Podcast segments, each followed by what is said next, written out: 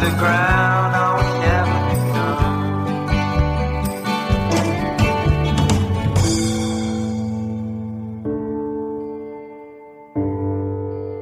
Hallo und herzlich willkommen zum Wortkollektiv Podcast. Ich bin Friederike und mir gegenüber sitzt Svenja. Hi, hi. Und wir begrüßen euch zu einer neuen Folge vom Wortkollektiv und zwar dieses Mal mit dem Thema Studiumsbeginn, beziehungsweise wie ist es, wenn ich neu ins Studium komme, wenn ich einen neuen Ort entdecke, was sind da die Probleme, was sind vielleicht die neuen Möglichkeiten. Genau. Ja, was ist das Schwierige daran, von zu Hause auszuziehen? Was sind Situationen, die, wo man gar nicht gedacht hätte, dass die vielleicht gar nicht so einfach sind? Darüber wollen wir heute mit euch reden. Wir haben nämlich natürlich beide äh, unsere eigenen Erfahrungen gemacht. Wir studieren schon etwas länger. Ich habe 2013 angefangen zu studieren in Bochum. Wann hast du angefangen? Ich habe schon wieder? 2009 angefangen, das Ei, ist ei, jetzt ei. schon fast zehn Jahre her.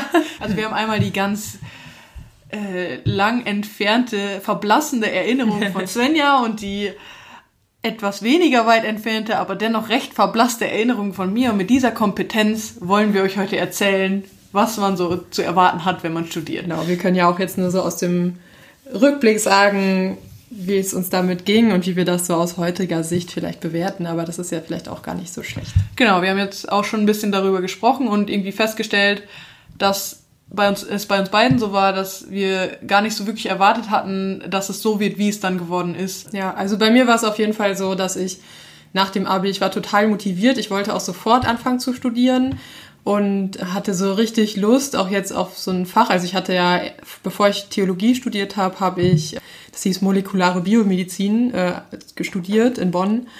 Und äh, ich war ganz motiviert, da jetzt was zu lernen und hatte mir auch voll vorgenommen, da dann ganz viel für zu arbeiten sozusagen. Und ähm, genau, war dann ganz überrascht davon, wie, also dass es dann, als es losging, ich eigentlich gar nicht, oder ziemlich schnell mir erstens meine Motivation eigentlich genommen wurde von dem Fach, aber auch ein bisschen dadurch, äh, dass das war so ein bisschen auf Elite-Studiengang gemacht, dieser Studiengang und oder dieses Fach. Und dadurch waren halt ganz viele Leute da, die ganz viel gepowert haben, die ganz ehrgeizig waren.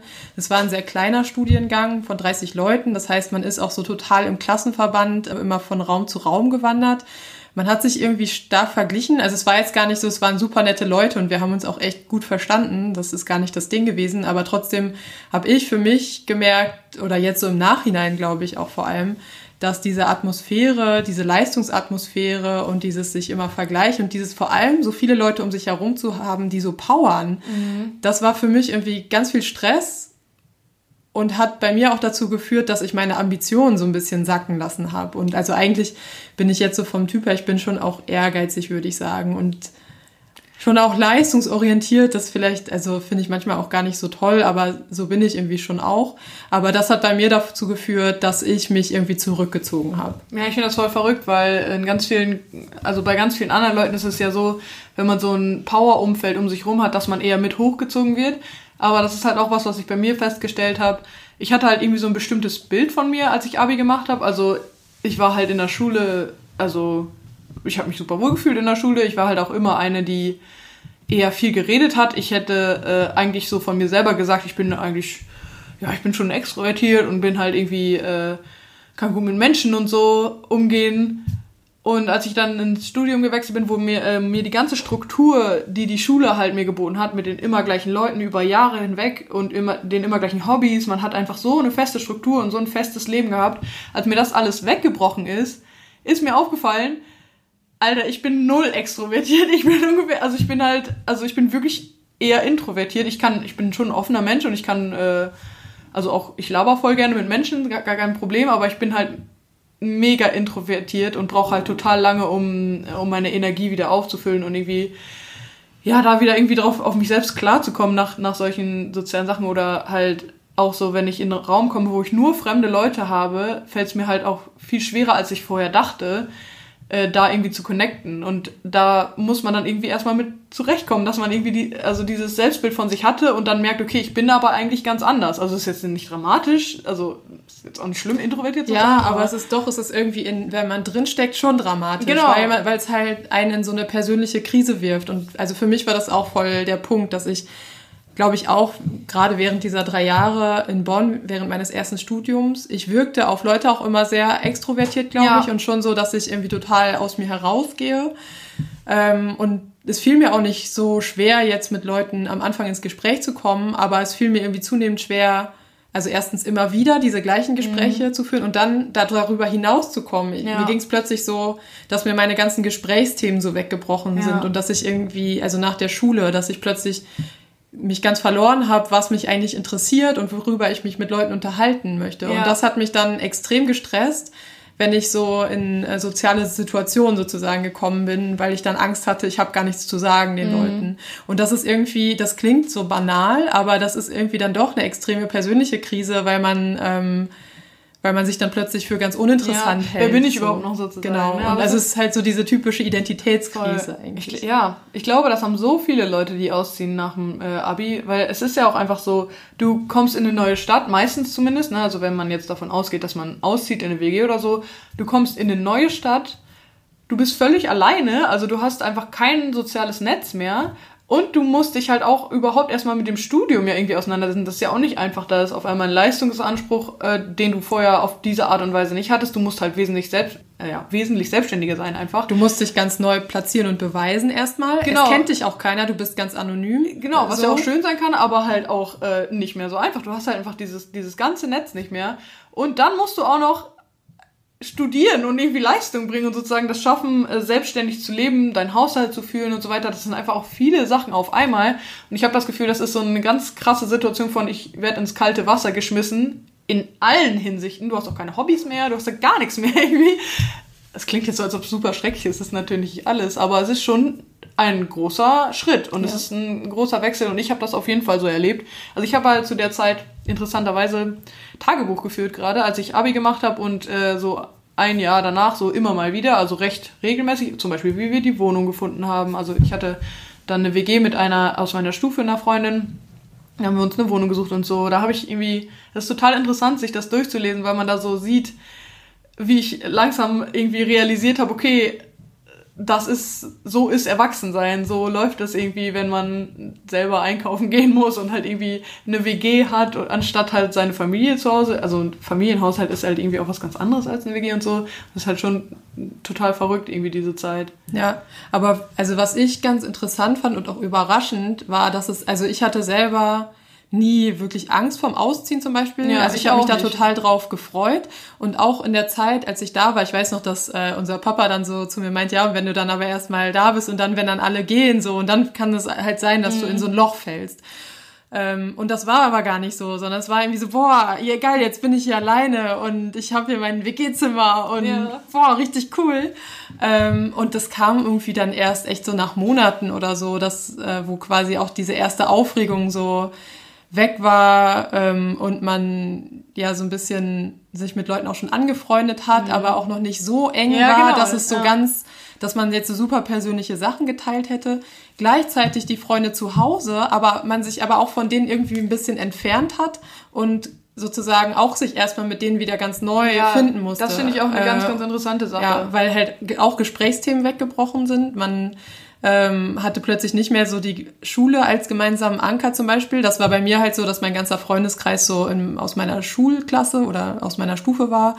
Äh, und der auch jetzt immer noch ganz eng funktioniert und äh, zusammen ist nach Ja. zehn Jahren, das finde ich auch erstaunlich und der aber auch eine enorme Entwicklung durchgemacht hat. Und Voll. das, was für mich am Anfang eben auch wirklich nicht so einfach war, dass, dass da irgendwie plötzlich eine Distanz auch ist. So. Und ich war halt nie so diejenige, die jetzt andauernd nach Hause gefahren ist und da jetzt auch nicht sich so äh, ja immer quasi, oh, zu Hause ist es jetzt alles viel besser, sondern es war dann plötzlich so ein Schweben in, okay, ja, ich, wo ist denn, was ist denn jetzt mein Platz und wer bin ich Ja. denn? Und äh, Ich finde ja. das eh eine ganz interessante Sache mit den Freunden von zu Hause sozusagen, weil es, glaube ich, also es passiert einfach automatisch, die Verhältnisse verändern sich einfach und man merkt halt bei manchen Freundschaften, in Anführungsstrichen vielleicht ein bisschen, äh, dass man die vielleicht nur hatte, weil man sich einfach jeden Tag gesehen hat in der Schule. Und äh, wenn der Kontext halt wegfällt, dann geht sowas auch auseinander. Das ist dann erstmal auch gar nicht schlimm, das ist dann einfach eine ganz natürliche Entwicklung, glaube ich auch.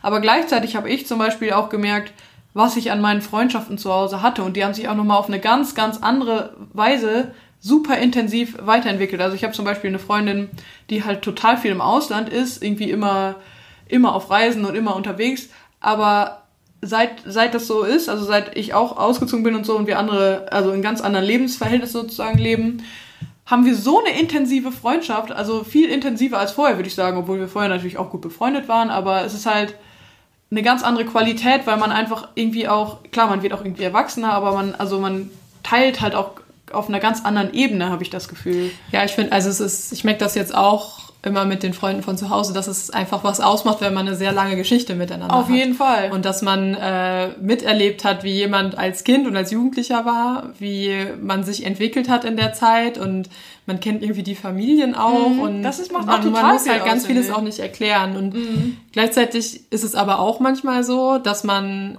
plötzlich wieder so in alte Rollen verfällt. Das merke ich Oh auch ja. ganz viel. Das ist ja in der Familie auch oft so, dass man einfach umso schwerer aus seiner eigenen Rolle rauskommt und das manchmal auch gar nicht so schön ist oder man es selber Klar. gar nicht so toll findet. Ja, das stimmt.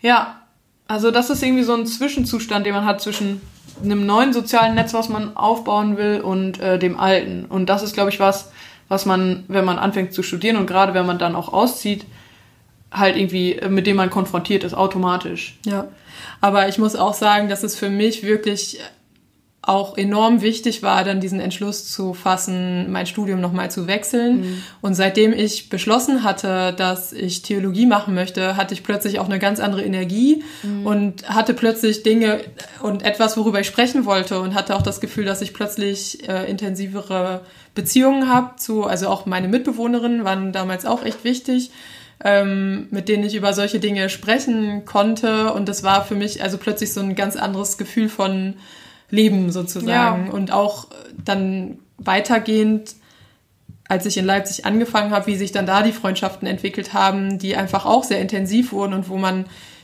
wo das Klima miteinander auch echt nochmal ein anderes war und auch die Beziehungen nochmal andere als äh, in Bonn in meinem vorherigen Studium. Und das, da habe ich dann schon gemerkt, dass es manchmal auch einfach wichtig ist, auf erstens auf die richtigen Menschen Ja. zu treffen und zweitens auch die richtigen Themen für sich zu finden, was einen denn wirklich interessiert. So. Voll. Und was ist denn das, wo ich wo auch mein Herz für schlägt und dass man sich dann, wenn man das erkannt hat, kann man sich da entwickeln und kann eben auch rückwirkend auf solche Krisen ganz anders blicken und irgendwie denken, ja, das war ja aber auch gut, dass ich das hatte und jetzt im Nachhinein denke ich irgendwie, erstens, das war ja vielleicht gar nicht so schlimm oder zweitens, oh, hätte ich da mal das und das gewusst oder hätte ich da mal einfach mehr Selbstsicherheit gehabt, das zu machen, was ich bin oder was mich interessiert. Ähm, aber denk auch gleichzeitig, ja, aber es brauchte auch genau diesen Weg und es brauchte Ja. verschiedene Menschen kennenzulernen und mich zu fragen und so eine Krise, die mich darauf bringt, mich zu fragen, was mich denn eigentlich interessiert. Ja, ich glaube, es hat auch dann ganz viel damit zu tun, diesen Prozess mitzumachen, sich selbst kennenzulernen, weil auch, also auch dieses Ganze mit, ja, okay, irgendwie habe ich jetzt Freundschaften, wo ich irgendwie nicht so, mich nicht so fallen lassen kann oder so, das liegt vielleicht auch ein bisschen daran, dass man selber sich noch nicht so gut äh, kennt oder halt sich das selber nicht zugesteht, dass man irgendwie halt auch diesen Anspruch in Anführungsstrichen an seine Freundschaft haben kann, dass man halt man selbst sein möchte sozusagen und das, Ja, das, das das was man zum Beispiel interessant findet, ähm, genau, das, was man zum Beispiel interessant findet, dass das halt auch eine Berechtigung in der Freundschaft sozusagen Ja, hat und dass ja. man sich halt als Person halt vollwertig irgendwie anerkennt. Ja. ja, ich glaube, das hat schon fast gar nicht mehr so viel so mit Studienbeginn zu tun, sondern einfach so generell mit Erwachsenwerden in neuen, äh, in neuen Umgebungen Mhm. Total. sozusagen. Aber ich finde es irgendwie voll wichtig, weil ich glaube, das ist auch was, also das merke ich irgendwie immer mehr, das ist gar nicht selbstverständlich, dass man so ein festes Freundschaftsnetz sozusagen hat und da kann man sich dann wirklich auch immer sehr glücklich schätzen. Ich glaube generell im Leben. Also generell im Leben ist es, glaube ich, total wichtig, dass man schaut, okay, wer, wer bin ich sozusagen? Jetzt nicht in allen Ecken und Enden, man also hat ja auch noch ein ganzes Leben vor sich, das rauszufinden, aber halt äh, sozusagen anerkennen, also sich selbst anerkennen und selbst sich den Raum zu geben, zu sagen, okay, da sind meine Grenzen oder das ist mir wichtig, auch in Freundschaften, da kann ich halt auch sagen, ja, das finde ich jetzt nicht okay, was du gemacht hast oder da finde ich nicht okay, was ich gemacht habe, dass man halt in der, also diese Dynamik hat und diesen Raum hat, sagen zu können, was man selber möchte und was man von anderen möchte, aber gleichzeitig auch zuhören zu können und nicht direkt das Gefühl haben, daran zu zerbrechen, wenn andere einem sagen, hey, äh, das, das war jetzt irgendwie nicht so cool. Ja. Ich finde es auch wichtig zu lernen, dass man eben auf sich selbst dabei guckt, auch in Freundschaften, eben natürlich nicht nur und nicht Freundschaften zum eigenen Nutzen, aber ich habe an mir sehr gemerkt, dass ich, äh, glaube ich, immer sehr dann an mir gezweifelt habe und immer dachte, das liegt jetzt an mir, dass, ich, Mhm. dass es jetzt irgendwie komisch ist und ich bin uninteressant und so. Dabei war es ja mit manchen vielleicht einfach so, dass es jetzt auch Themen waren, die mich vielleicht auch eigentlich nicht so sehr interessiert haben. Und dann eben da das auch einfach zu akzeptieren und ernst zu nehmen, wofür man sich denn selber interessiert Ja. und das sozusagen auch von Freundschaften einzufordern. So. Ja. Oder was heißt ein, einfordern? Aber einfach Ja, doch schon. sich zu Also, fragen, so was sind denn die Leute, wo ich das einfach sein kann und mich damit wohlfühle. So. Ja. Genau, also ich glaube, es hat, hat schon was mit Einfordern zu tun, weil wenn man, also wenn man sich halt in diese Rolle reinbegibt, dass man immer sagt, okay, äh, irgendwas ist jetzt doof und das bin auf jeden Fall ich, so, dann, also dann wird man so passiv und das ist halt so eine schlechte, unausgeglichene Dynamik und ich glaube, Freunde dürfen voneinander auch was einfordern. Natürlich sollte man nicht, äh, also, ne, irgendwie, also übertrieben jetzt nur noch verlangen, sondern es ist halt halt was mit Gleichgewicht und äh, irgendwie auf Augenhöhe sein zu tun. Also ja, ist glaube ich schon wichtig, dass man das halt auch äh, ja deutlich macht, was man für Bedürfnisse hat. Natürlich nicht äh, egoistisch oder so, aber das gehört glaube ich zu Beziehungen generell auch dazu. Ja. Genau, und es gibt einfach schon Menschen und Beziehungen, wo man sich wirklich einfach wohlfühlt und wo Ja. man man selbst sein kann. Und wenn ich das Gefühl habe, das ist nicht so, dann kann das entweder sein, dass das irgendwie doch Leute sind, die mir nicht gut tun, oder dass ich vielleicht auch diese Beziehung weiterentwickeln kann und vielleicht auch mal über Themen spreche, die wirklich persönlich sind und dadurch eben auch Beziehungen noch mal viel vertrauter mache. Ja, genau. Und ich glaube, das hat total viel damit zu tun, wo du mit dir selber stehst. Also als ich so festgestellt habe, dass ich äh, voll der zurückhaltende Mensch bin, genau gegenteilig dessen, was ich eigentlich von mir dachte, da war das auch irgendwie erst gar nicht so einfach. Also weil das ist halt schon was, was man irgendwie dann so an sich akzeptieren muss, diese Seiten, die man dann vielleicht auch mal so als Schwäche wahrnimmt. Aber ich habe das zum Beispiel immer noch, wenn ich in äh, fremde Kontexte komme, zum Beispiel so auf Tagungen oder so, wenn ich dann erstmal da bin, das ist halt erstmal richtig unangenehm für mich. Also es ist einfach für mich eine unangenehme Situation. Ich äh, kann das nicht so gut. Ich bin extrem socially awkward. Aber sobald halt ich in ein Gespräch komme, ist das kein Problem mehr. Aber diese Anfangsphase ist halt schwierig und ja, okay, ist dann halt einfach so. So, dann fühlt man sich halt immer eben ein bisschen unwohl und steht da so ein bisschen doof rum und dann bin ich auch noch so groß und stehe ich da irgendwie so, aber ist halt dann so, keine Ahnung. äh, Ja, voll. Und ich finde, genau, das ist sozusagen nachhaltiger Umgang damit. Und ähm, mir ging es eigentlich in den ersten Studienjahren so, dass ich quasi ganz bewusst mich auch immer in solche Situationen reinbegeben habe. Ich bin richtig oft alleine auch auf Partys gegangen und das war äh, und habe mir sozusagen nichts anmerken lassen so und das war auch eigentlich immer kein Ding und ich bin dann irgendwann ganz gut reingekommen und das war meistens ganz lustig so aber eigentlich war es für mich, trotzdem habe ich mich immer unwohl gefühlt am Anfang. Und es war immer so, und ich hatte so das Gefühl, das wird quasi immer schlimmer. Und dabei dachte ich, wenn du das nur oft genug übst, dann wird es halt Ja. immer besser. Und es wurde aber nicht besser. Und das Ja. war irgendwie dann doch hart so zu akzeptieren, wo ich aber jetzt denke, ja, es ist halt so. Ja. Und ich würde sagen, ich vielleicht in der Tendenz manchmal meide ich solche Situationen doch mehr, aber in anderem, wenn es dann zu solcher, solchen Situationen kommt, dann akzeptiere ich es auch einfach so und dann stehe ich halt irgendwo erstmal ein bisschen rum. So. Ja. Da, also es ist dann irgendwie auch nicht so schlimm. Und wenn man, also dafür habe ich das Gefühl, jetzt wo ich das einfach auch ak- akzeptiere, kann ich dann, wie du auch sagst, wenn man dann ins Gespräch kommt, dann funktioniert es aber auch total gut, weil man eben authentisch ist und man selber und sich vielleicht Mhm. auch mal über irgendwelche Dinge Gedanken gemacht hat und ja schon auch was dann zu manchen Sachen sagen kann. So. Ja, auf jeden Fall. Und man, also ich habe auch dadurch irgendwie voll bewundern gelernt, wenn Leute das können. Also es gibt ja so Leute, die kommen einfach in den Raum, kennen niemanden und zehn Minuten später sind die mit allen befreundet. Und auch irgendwie so, äh, ja, das kann ich nicht, aber ich kann das mega bewundern und wertschätzen, wenn Leute das können. Und ja, dafür kann ich andere Sachen so, passt schon. Aber Ja. äh, ich finde, das ist voll auch so das Ding, weil also wenn du das nicht akzeptierst, also wenn ich jetzt also ich habe mich auch immer wieder in solche Situationen begeben und immer wieder festgestellt, okay, krass, ich kann es nicht leugnen, ich fühle mich super unwohl gerade. Und das ist, also ich habe zum Beispiel auch äh, in meinem Job, den ich hatte, äh, wo ich in einem, also wo ich Events begleitet habe mit den sozialen Medien, da habe ich auch so Feedbacks und so eingesammelt und da musste ich halt auch immer zu den Leuten auf so Events hingehen und halt so sagen, ey, wollt ihr mir vielleicht ein Feedback in die Kamera sprechen und so. Das war mir so unangenehm, aber es hat auch geholfen, sich dem mal auszusetzen. Also es ist auch nicht schlecht manchmal. Aber da habe ich dann auch gemerkt, okay, es ist nichts, was mir natürlicherweise liegt. Ja. Aber habe auch gemerkt, okay, wenn ich mich richtig anstrenge, schaffe ich das schon. Ja. Ne? Das ist Ja. halt immer so ein Abwägen. Ja, aber ich finde, man muss halt immer das Gefühl haben, dass man auch authentisch bleibt. Und das ist, Genau. glaube ich, was, wenn ich so auf mich gucke, auf mein Vergangenheits-Ich sozusagen. Ich habe immer total dazu geneigt, so dann richtig aufzudrehen und immer so, hey! Ja. Und, aber weiß nicht, das ist mir im Nachhinein halt voll unangenehm, obwohl ich glaube, viele Leute fanden es gar nicht so schlimm, aber es war, glaube ich, schon auch anstrengend und es war halt einfach auch nicht so wirklich ich und ich glaube, deswegen ist es mir im Nachhinein auch so unangenehm, Mhm. weil ähm, weil es so künstlich war doch in manchem und ja. und halt ja, weiß ich nicht. Ich meine, ich glaube, es ist auch, wenn die Differenz zwischen dem, also niemand ist ja, steckt ja in einem drin, deshalb Ja. empfindet man die Situation, vor allem die einen selber betreffen, Ja. ja. auch total anders. Und wenn du einfach dieses krasse Gefühl hast von dieser großen Differenz zwischen dem, wie du bist und wie du dich fühlst und dem, wie du dich da gerade verhältst, dann ist es einfach im Nachhinein so, Ja. so, so ein Grund, sich zu schämen. Genau, sozusagen. genau. Dabei, also es ist trotzdem ja irgendwie auch ein Teil von mir. Ich würde gar nicht sagen, dass es jetzt komplett nur Fassade Nee, ist. genau. So, ne? Das ist ja gar nicht das Ding. Aber man muss es irgendwie schaffen, dass das quasi nicht eine nicht so ein Schutz ist, den man sich aufsetzt, sondern dass es, dass man halt so sein kann, wenn man gerade so sein will, aber eben nicht sich dazu zwingt, weil man das Gefühl hat, sonst, sonst komme ich irgendwie hier nicht klar. Ich finde das witzig, weil ich kann viel eher aufdrehen, wenn ich mich innerlich ruhig fühle, sozusagen, was Mhm. Ja, genau. ein bisschen paradox ist, aber ja. Ja. Man muss seine Mitte finden. Die Mitte, dieses ist wichtig, die Mitte zu finden. Ja, jetzt, jetzt sind wir vielleicht ein bisschen abgeschweift vom Thema.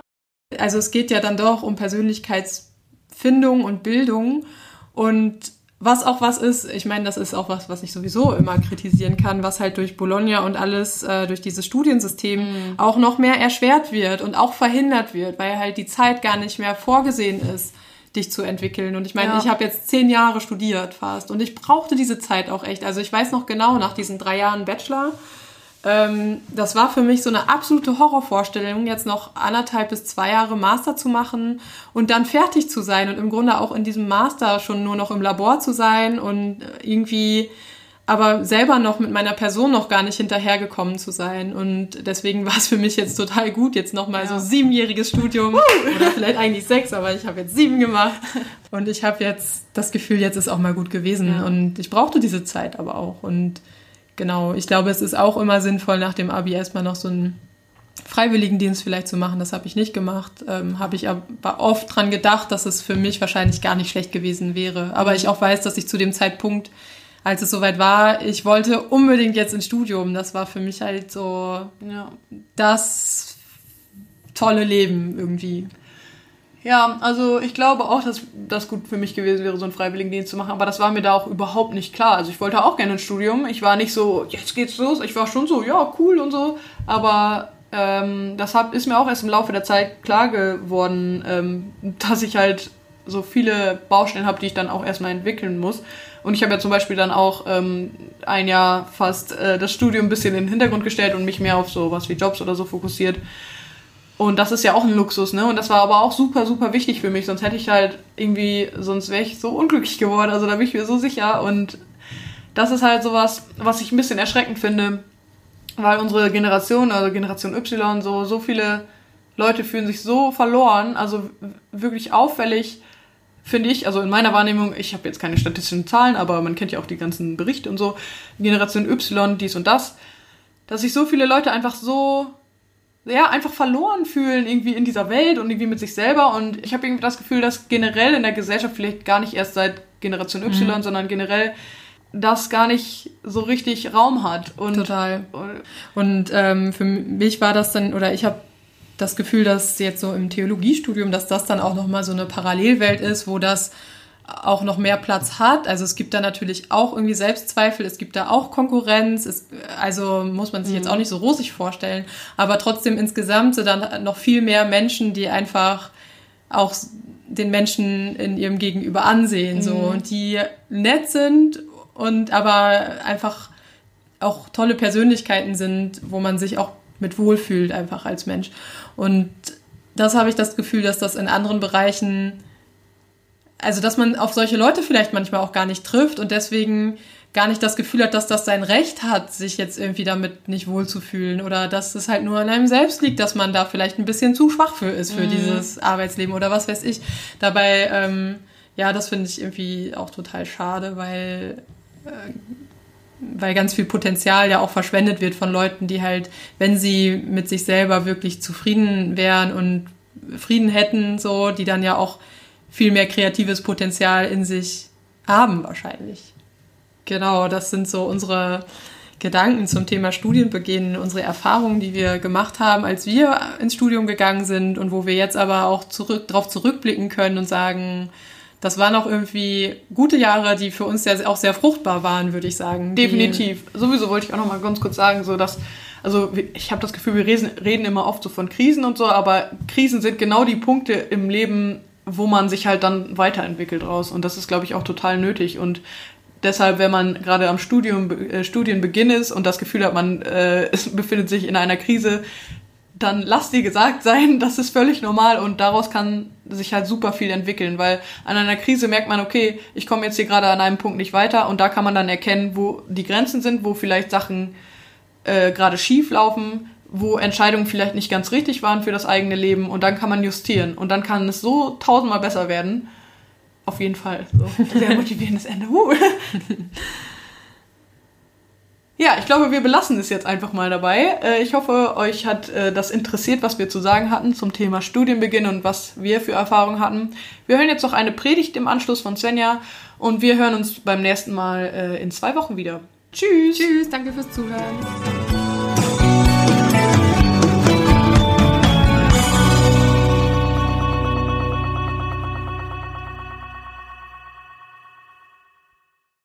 Fürchte dich nicht, ich bin mit dir. Weiche nicht, denn ich bin dein Gott. Ich stärke dich, ich helfe dir auch. Ich halte dich durch die rechte Hand meiner Gerechtigkeit. Ich habe mit 18 angefangen zu studieren. Molekulare Biomedizin, das klang gut, das klang aufregend nach Experiment und Genetik, nach Forschung und Innovation. Molekulare Biomedizin, das war so ein Name, bei dem die Leute Oh und Aha sagten, wenn man ihn aussprach. Der Studiengang warb mit Mentoring-Programmen neuester Technologie, innovativer Interdisziplinarität und umgarnte sich selbst und seine Studierenden mit goldig glänzender Exzellenz. Mir gefiel die Vorstellung, eines Tages Forscherin in einem Labor zu sein. Aber noch mehr erlag ich wahrscheinlich der Versuchung, selbst mit eben jenem goldenen Glanz geschmückt zu werden. Und mit mir 29 Kommilitoninnen und Kommilitonen, entsprechend der Studiengangsbeschreibung allesamt ambitioniert, leistungsorientiert und hochmotiviert. Ich war umgeben von Jugendforscht Bundesgewinnerinnen und Elite-Internatsabsolventinnen. Ich selbst hatte eine Klasse in der Schule übersprungen, war aber mitnichten die einzige. Meine jüngste Kommilitonin war gerade 16 geworden. Gleich am ersten Tag des Vorkurses begann ich damit, eingeschüchtert zu sein und hörte bis zum Tag meines Bachelorabschlusses nicht damit auf. Man könnte meinen, in einem solchen auf Exzellenz getrimmten Studiengang sei der Konkurrenzkampf besonders stark, ja und nein. Und das war das Merkwürdige, denn im Grunde waren alle sozial starke Wesen und sehr freundlich zueinander. Auch darauf war im Auswahlgespräch geachtet worden. Untergründig aber wurde sich verglichen und nagte der Selbstzweifel wahrscheinlich an jedem von uns. Ein Kommilitone hörte irgendwann auf, sich mit Leuten zu treffen und kapselte sich völlig ab. Er habe nur ein 2-0er-Abi und müsse deshalb umso mehr lernen, um gut genug zu sein um zu genügen. Und ein Erlebnis ist mir besonders in Erinnerung geblieben. Die Kommilitonin, die erst 16 war, war sehr zurückhaltend und las viel zwischen den Vorlesungen. Irgendwelche Romane, keine Ahnung was. Auf dem Weg von einem Hörsaal zum anderen, wir liefen stets wie eine Schulklasse, alle gemeinsam von einer Veranstaltung zur nächsten, echauffierte sich ein Kommilitone bei mir darüber, was dieses Mädchen denn immer für Groschenromane lesen würde. Wenn sie wenigstens Brecht lesen würde. Und anstatt zu erwidern, lass sie doch verdammt nochmal lesen, was sie möchte, sagte ich nur, ja stimmt. Ein feiges, ja stimmt, der Unsicherheit darüber, dass ich selbst noch nie in meinem Leben Brecht gelesen hatte. Ein feiges, ja stimmt, der Unsicherheit darüber, dass ich nicht mit 16 Jahren schon studierte, nicht in England zur Schule gegangen war, nicht bei Jugend forscht oder der Chemie-Olympiade gewonnen und kein Stipendium bei der Studienstiftung bekommen hatte und in der Bio-Vorlesung nicht wirklich folgen konnte. Für dieses kümmerliche Ja stimmt schäme ich mich bis heute und ich habe mir geschworen, nie wieder so wenig Rückgrat zu beweisen. An meiner Pinnwand hängt dafür nun ein Post-it, auf dem steht Fürchte dich nicht. Und statt Brecht hätten wir damals lieber alle mal Erich Kästner gelesen. Auszug aus seiner fiktiven Rede zum Schulbeginn. Liebe Kinder, da sitzt ihr nun alphabetisch oder nach der Größe sortiert zum ersten Mal auf diesen harten Bänken, und hoffentlich liegt es nur an der Jahreszeit, wenn ihr mich an braune und blonde, zum Dörren aufgefädelte Steinpilze erinnert. Statt an Glückspilze, wie es sich's eigentlich gehörte. Manche von euch rutschen unruhig hin und her, als säßen sie auf Herdplatten, andere hocken wie angeleimt auf ihren Plätzen. Einige kichern, und der Rotkopf in der dritten Reihe starrt, Gänsehaut im Blick, auf die schwarze Wandtafel, als sähe er in eine sehr düstere Zukunft. Euch ist banglich zumute, und man kann nicht sagen, dass euer Instinkt trüge. Eure Stunde X hat geschlagen. Die Familie gibt euch zögernd her und weiht euch dem Staate. Das Leben nach der Uhr beginnt, und es wird erst mit dem Leben selber aufhören. Das aus Ziffern und Paragraphen, Rangordnung und Stundenplan eng und enger sich spinnende Netz umgarnt nun auch euch. Seit ihr hier sitzt, gehört ihr zu einer bestimmten Klasse, noch dazu zur untersten. Der Klassenkampf und die Jahre der Prüfungen stehen bevor. Früchtchen seid ihr und Spalierobst müsst ihr werden. Aufgeweckt wart ihr bis heute und einwecken wird man euch ab morgen, so wie man's mit uns getan hat, vom Baum des Lebens in die Konservenfabrik der Zivilisation. Das ist der Weg, der vor euch liegt. Kein Wunder, dass eure Verlegenheit größer ist als eure Neugierde.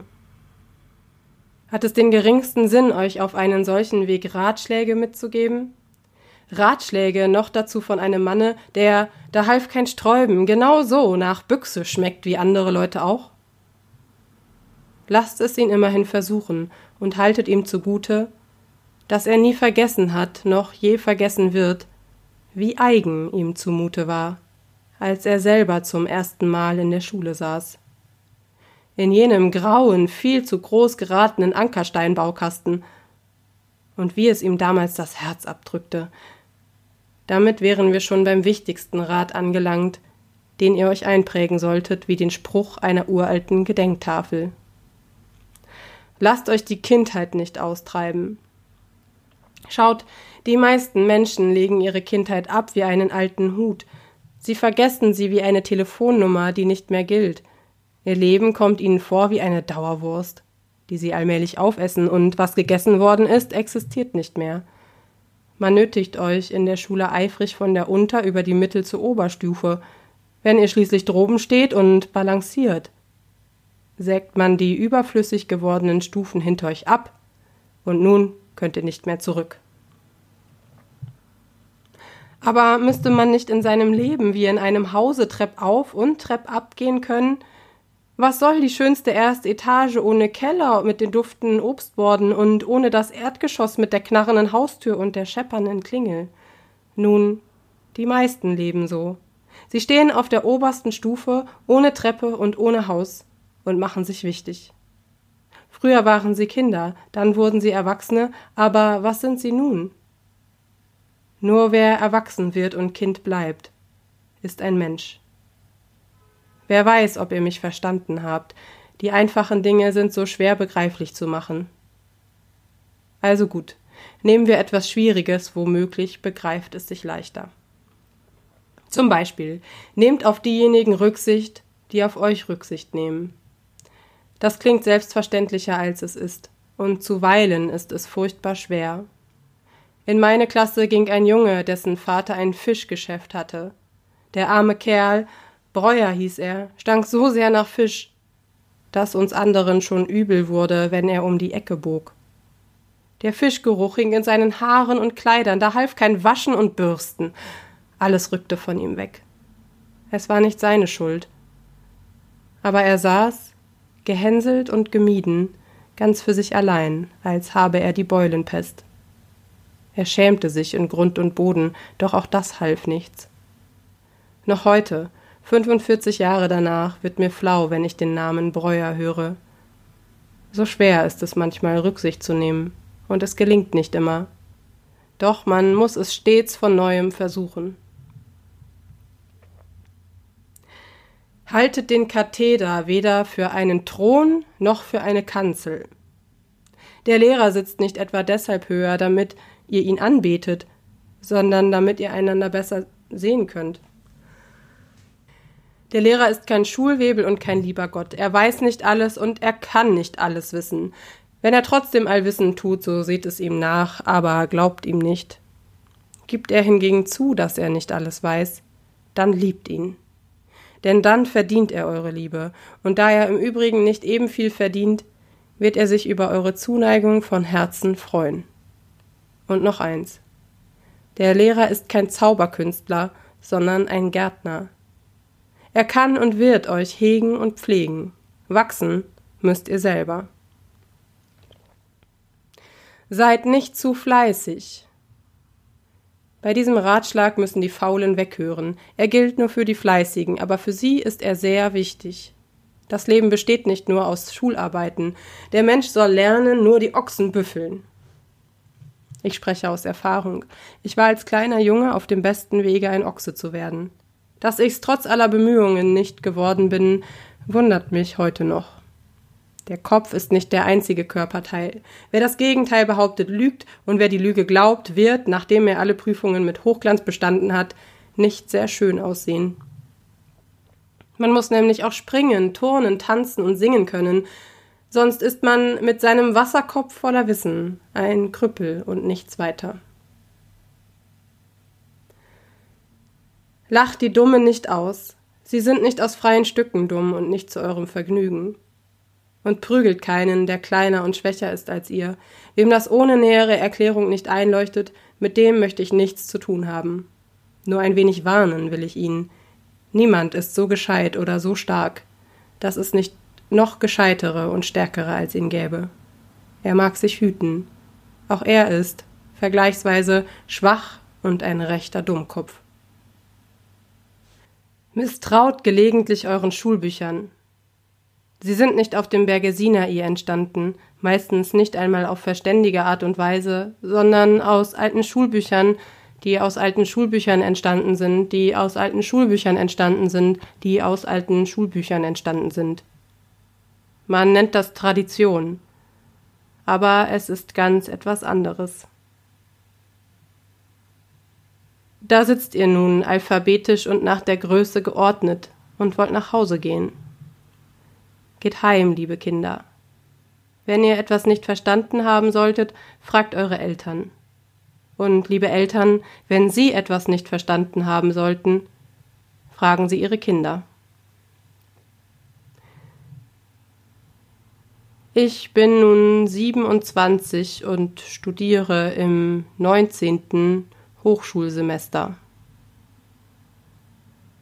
rückenkönnende Schweigen meiner Physiotherapeutin, die genauso alt ist wie ich, als ich ihr erzähle, dass ich noch immer studiere. Theologie auch noch. Das wiederum wundert sie wenig. Geisteswissenschaftler haben es ja in der Regel nicht so eilig. Und richtige Wissenschaft sei ja eigentlich sowieso nur die Naturwissenschaft. Ich ärgere mich über die Schublade, in die ich mich gesteckt fühle, beschließe aber dann, dem Impuls nicht nachzugeben, entspanne mich stattdessen und genieße es beinahe, für etwas dümmlich gehalten zu werden. Ich bin sicher nicht frei davon, mich von Leistungen oder vom Selbstbewusstsein anderer einschüchtern zu lassen. Ich bin nicht frei davon, an meinem eigenen Können zu zweifeln, und ich bin nicht frei davon, meinen eigenen Wert, ohne es zu wollen, von diesem meinem Können und meiner Leistung abhängig zu machen. Aber ich habe mich weiterentwickelt. Ich habe eine Haltung und ich habe eine Meinung. Und ich würde meinem Kommilitonen heute nicht mehr mit einem leisen Ja stimmt beipflichten.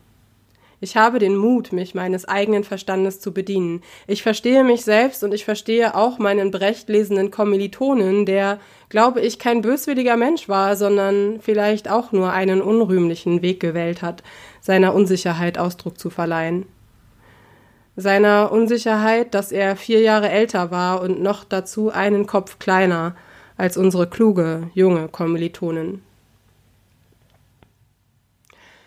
Wahrlich beeindrucken lasse ich mich nur noch von Persönlichkeiten, von Menschen mit Rückgrat und von Menschen, die sich nicht abhängig machen von der Anerkennung und der Meinung anderer, von Menschen, die das Richtige tun, auch wenn es ihnen zum Nachteil gereicht, von Menschen, die es nicht nötig haben, mit ihren Leistungen zu prahlen und von Menschen, die ehrlich zu sich selbst sind, von Menschen, die in sich ruhen und die sich selbst hinterfragen, die die Weisheit nicht mit Löffeln gefressen haben und dennoch weiser sind als alle anderen von Menschen, die wissen, durch Gottes Gnade bin ich, was ich bin.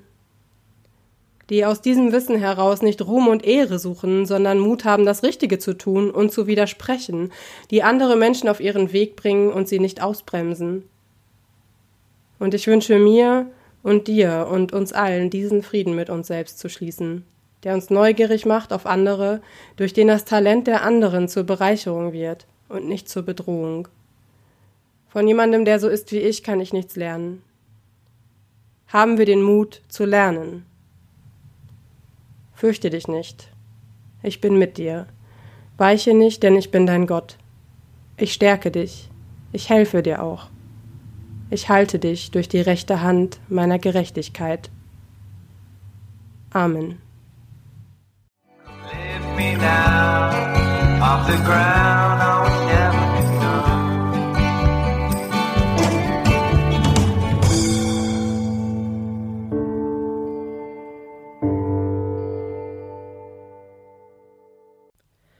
Der Wortkollektiv Podcast ist Teil des Ruach.jetzt Netzwerks.